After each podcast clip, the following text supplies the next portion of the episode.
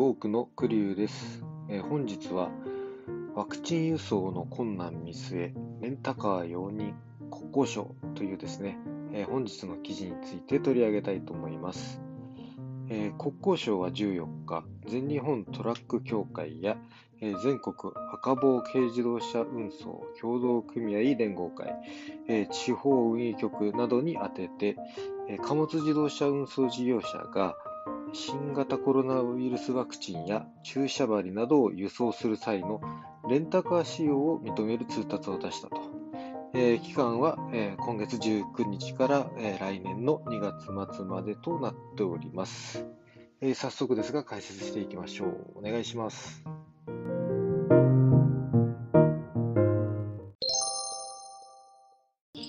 はい、では、え早速ですが、ワクチン輸送の件ですね。中澤編集長、よろしくお願いします。よろしくお願いします。えー、これはですね、えー、まあ、レンタカー4人ということは、白ナンバーで、えー、今回に限ってはやっても良いということだと思うんですが、まあ、これまで引っ越しとかでもですね、えー、繁忙期はいよいよっていう話があったと思うんですが、まあ、それと同じようなくくりということでよろしいでしょうか？あのまあまあそうですね。えっ、ー、とまあ、背景にはですね、はい、あのまあ、コロナの影響が非常に長期化していて、うん、えー、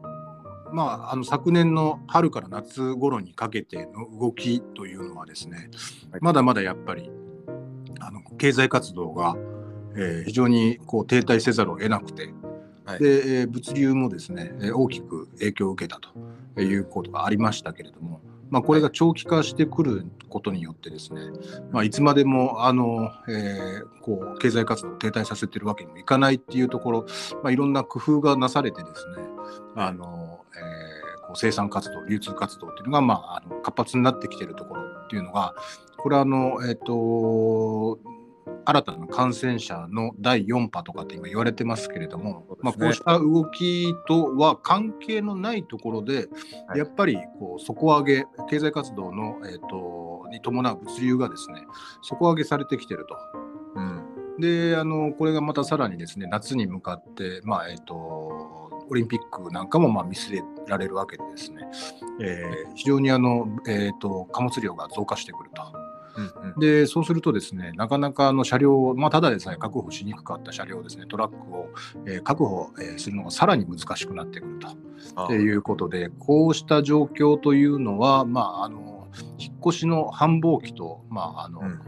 えー、同様の、えー、現象が起こってくると。ということでですね、これまあ事業者とか、まあ、あの業界団体からですね、そういう要望があの出てたんですね、えーと、引っ越しの時と同じように、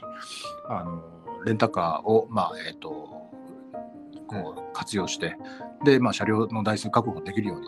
ということを言ってたと。はい、なので、まあ、これあの引っ越しと絡むので、これこのままですねずっと続ければいいじゃないかという考え方も実はあるんですけれども、うん、なるほど。はい、あのこれずっと続いちゃうとですね、うん、来年の例えばまた引っ越しのシーズンになると、来年の3月ですね、2022年の3月になってくると、はい、えー、新型コロナウイルス用の車両確保のためのレンタカー需要と、それから引っ越しのための、えーこうレンタカーの需要と、これかぶってしまうので、えー、こうそうなるとこうレンタカー自体がこうあの、えー、台数供給できなくなってくるというようなこともあってあの一応期限をですね、えー、来年の2月の末までというふうに、えー、区切ると。そういう状況ですね。なるほどね。はい。あの冷蔵とか冷凍とかね、まあ、そういうことにはあの特に言及されていないですけれども、まあ、そのワクチンの輸送方法とか、ええ。まあ、繰り返し取り上げてもらってるとは思うんですけどもあのそろそろ、えーと、固まってほしいところですよね。そうですね、あのー、まあ、会場からのですね、えー、接種会場からのあの、えー、へのですねあのワクチンの、まあ、納入だとか、はい、えー、その辺はですねあの都道府県によって、えー、やり方が、まあ、あのかなりばらつきがあってこれはまあ当初から、えー、指摘があるんですけれども、はい、あの結局はですねあの自治体側の裁量